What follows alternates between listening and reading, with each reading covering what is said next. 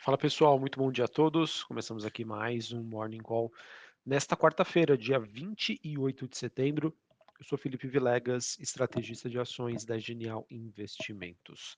Bom, pessoal, normalmente eu tento montar aqui um roteirinho para passar para vocês as principais informações do dia.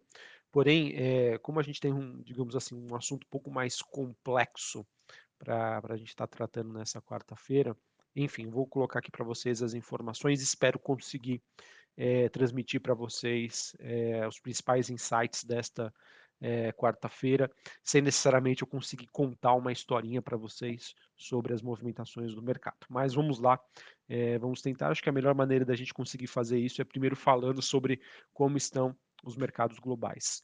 Neste momento, a gente teve então as bolsas da Ásia fechando com uma forte queda, Bolsa de Xangai, na China, queda de 1,5%, Bolsa de Hong Kong, queda de 3,5%, e a Bolsa japonesa caindo 1,5%.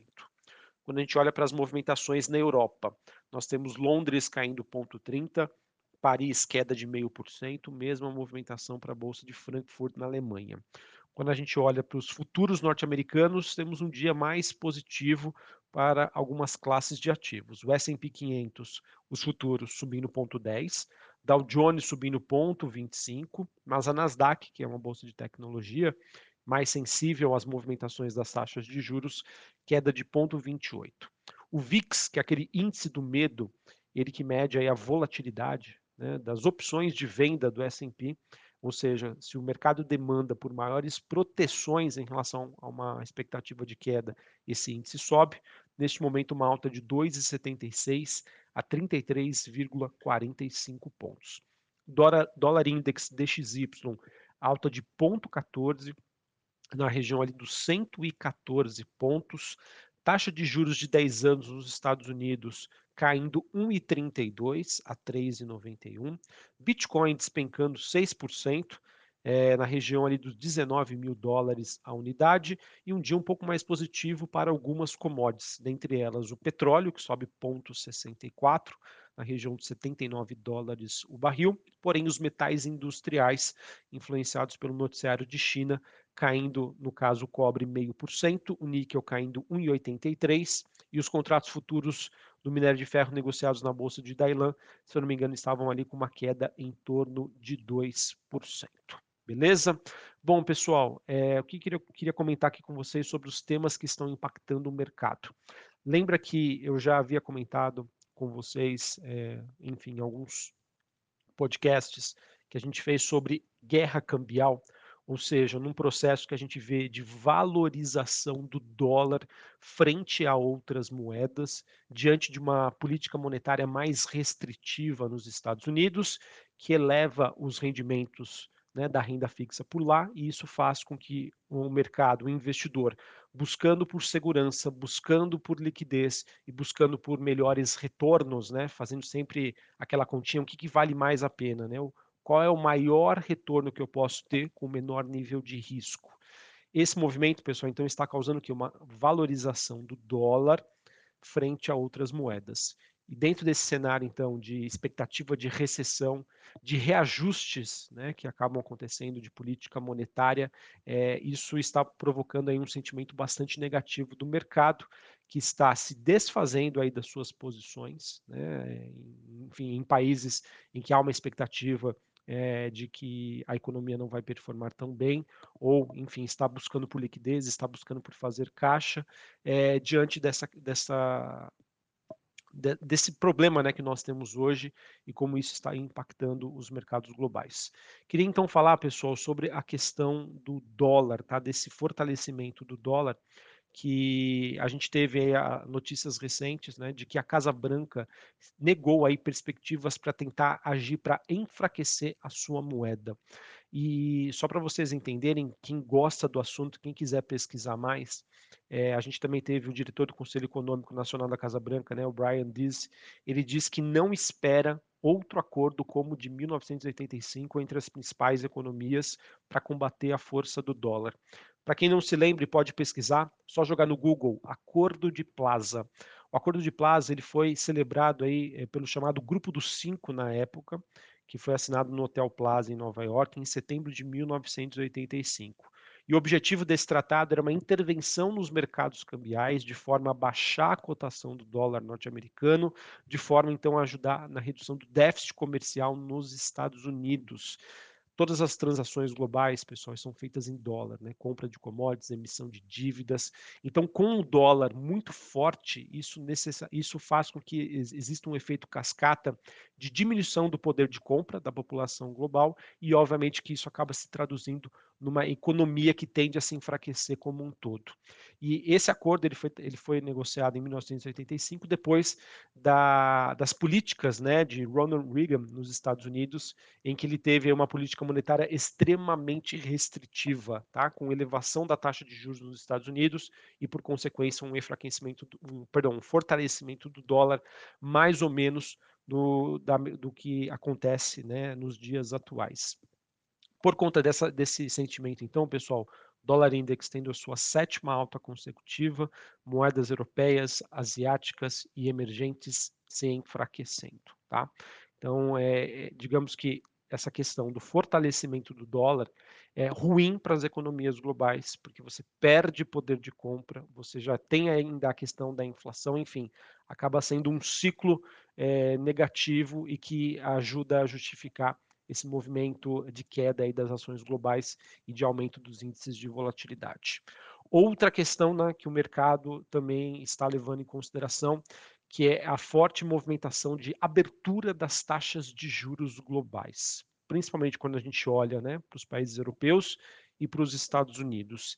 E isso está acontecendo, pessoal, em meio a, a possíveis, né, no caso dos Estados Unidos, vendas é, do, por parte do Japão da, da dívida do governo nos Estados Unidos. Existe, pessoal, uma correlação inversa entre a precificação de um título e a taxa de juros que é negociada nele. Se você tem o Japão, que hoje é o maior credor dos Estados Unidos, vendendo títulos da dívida norte-americana, você faz com que o preço dessa renda fixa caia e a taxa suba. Uma correlação inversa que existe no mercado de renda fixa. Vilegas, mas renda fixa não é renda fixa? Você comprou ali e pronto, você vai ter aquele rendimento? Sim, isso é uma verdade, desde que você respeite os prazos de vencimento. Agora, se você não respeita os prazos de vencimento, você negocia aquele seu título de renda fixa a um preço que está sendo negociado no mercado naquele momento. Então, quando você tem o Japão, né, principal credor da dívida norte-americana, vindo ao mercado para vender os seus títulos, os preços dos títulos nos Estados Unidos caem e a taxa sobe. Não é à toa que o rendimento do, de 10 anos dos títulos nos Estados Unidos tocou o nível mais alto desde 2008. E vem aquela questão, Legas, por que, que o Japão está vendendo os seus títulos de dívida norte-americana? Porque ele está precisando de dólares para conter aí o enfraquecimento do iene, o iene japonês, né, que está no nível mais baixo aí dos últimos anos, diante de uma política monetária, é, digamos, expansionista que ele ainda adota, ele ainda tem taxas de juros negativas por lá, com o mundo inteiro subindo juros, principalmente os Estados Unidos, tá bom? Então, eh, pessoal, acho que esses eram os dois principais pontos que eu queria trazer para vocês. O fortalecimento do dólar, que enfraquece o poder de compra da população global e gera mais essa expectativa de recessão e essa e como que o mercado está trabalhando sobre os títulos de renda fixa, né, sobre os rendimentos e todas as, as movimentações que estão sendo feitas pelos bancos centrais globais para conter e suavizar essas intervenções. Beleza? Uh, além disso, pessoal, como eu, já, como eu disse anteriormente, apesar desse movimento que a gente vem acompanhando nos últimos dias, especificamente hoje, né, nesta quarta-feira, a gente tem os índices norte-americanos caindo, tá? E isso vem depois da sinalização aí é, do governo americano e também acompanhando a movimentação do Banco Central inglês, que vai atuar no mercado aí com compras temporárias de títulos aí para é, prover liquidez aos mercados. Sobre a agenda do dia, temos uma agenda fraca nos Estados Unidos. Apenas às 11 horas da manhã temos o um indicador de vendas de casas pendentes. E às 11h15 da manhã, pessoal, a gente tem o presidente do, do Fed, né, o Jeremy Powell, discursando é, numa conferência aí, no, é, referente promovida pelo Fed de St. Louis. É uma conferência que foi, é um vídeo que foi gravado, mas obviamente acho que o mercado vai acompanhar essas movimentações. Beleza?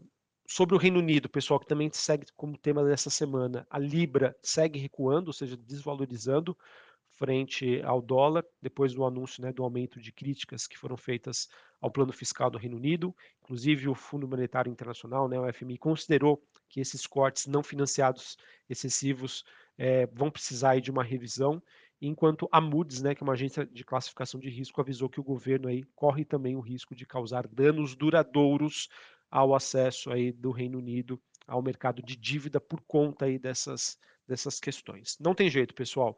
Você quer ajudar a sua população? Sim, é super válido, mas você precisa jogar uma contrapartida. Se isso não acontecer, você vai perder credibilidade. E o efeito cascata disso tende a ser muito negativo, ou seja, você resolve o problema a curto prazo, mas a longo prazo você acaba tendo, enfim, efeitos que podem ser muito duradouros.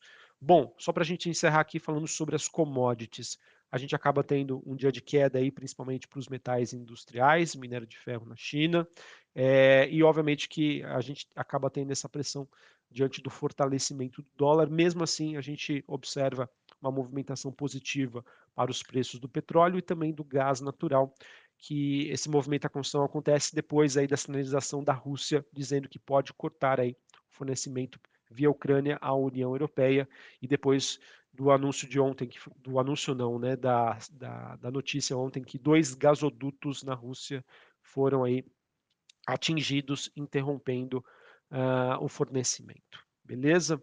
Sobre o Brasil, pessoal, não temos grandes novidades. Mercado brasileiro que segue também sofrendo bastante diante dessa situação global é, e que infelizmente a gente acaba ficando à mercê. E aquilo, pessoal, o investidor olha para sua posição aqui no Brasil vê todos esses conflitos externos. Olha aí é, que estamos às vésperas das eleições. Vou querer pagar para ver ou vou adotar uma postura mais conservadora? Eu acredito que é, essa última é a que o mercado aqui local está adotando. Ok? Então, pessoal, basicamente era isso que eu queria tentar pra, passar para vocês. Se ficou meio confuso, se não, não deu para entender, é, quais são as informações para hoje? O mercado é, de investimentos global, né, de títulos de renda fixa, de emissão de dívida, o mercado cambial está passando por um movimento de reajustes. Tá?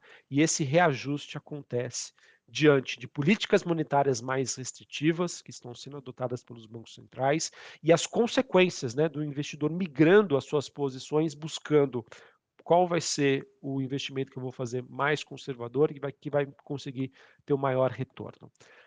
Esse sentimento acontece ao mesmo tempo que, poxa, faz sentido hoje eu comprar um título de, de renda fixa de um determinado país se eu sei que daqui a algum mês é, esse título vai me pagar um rendimento muito maior? Ou do lado da empresa, poxa, como que eu vou fazer para conseguir emitir uma dívida se ninguém quer comprar, né? Se, ou se o mercado está exigindo um prêmio muito alto para fazer negócio neste momento. Essa é a situação que nós temos hoje. Uma guerra cambial, uma falta de liquidez no mercado de emissão de dívidas, né, no mercado de renda fixa, e que acaba afastando ainda mais os investidores né, de, de renda variável e de qualquer outro tipo de investimento, buscando no momento um posicionamento em ativos de liquidez e que possam passar essa segurança no momento. Grande destaque então para o dólar. Um abraço a todos, uma ótima quarta-feira para vocês, até mais, valeu.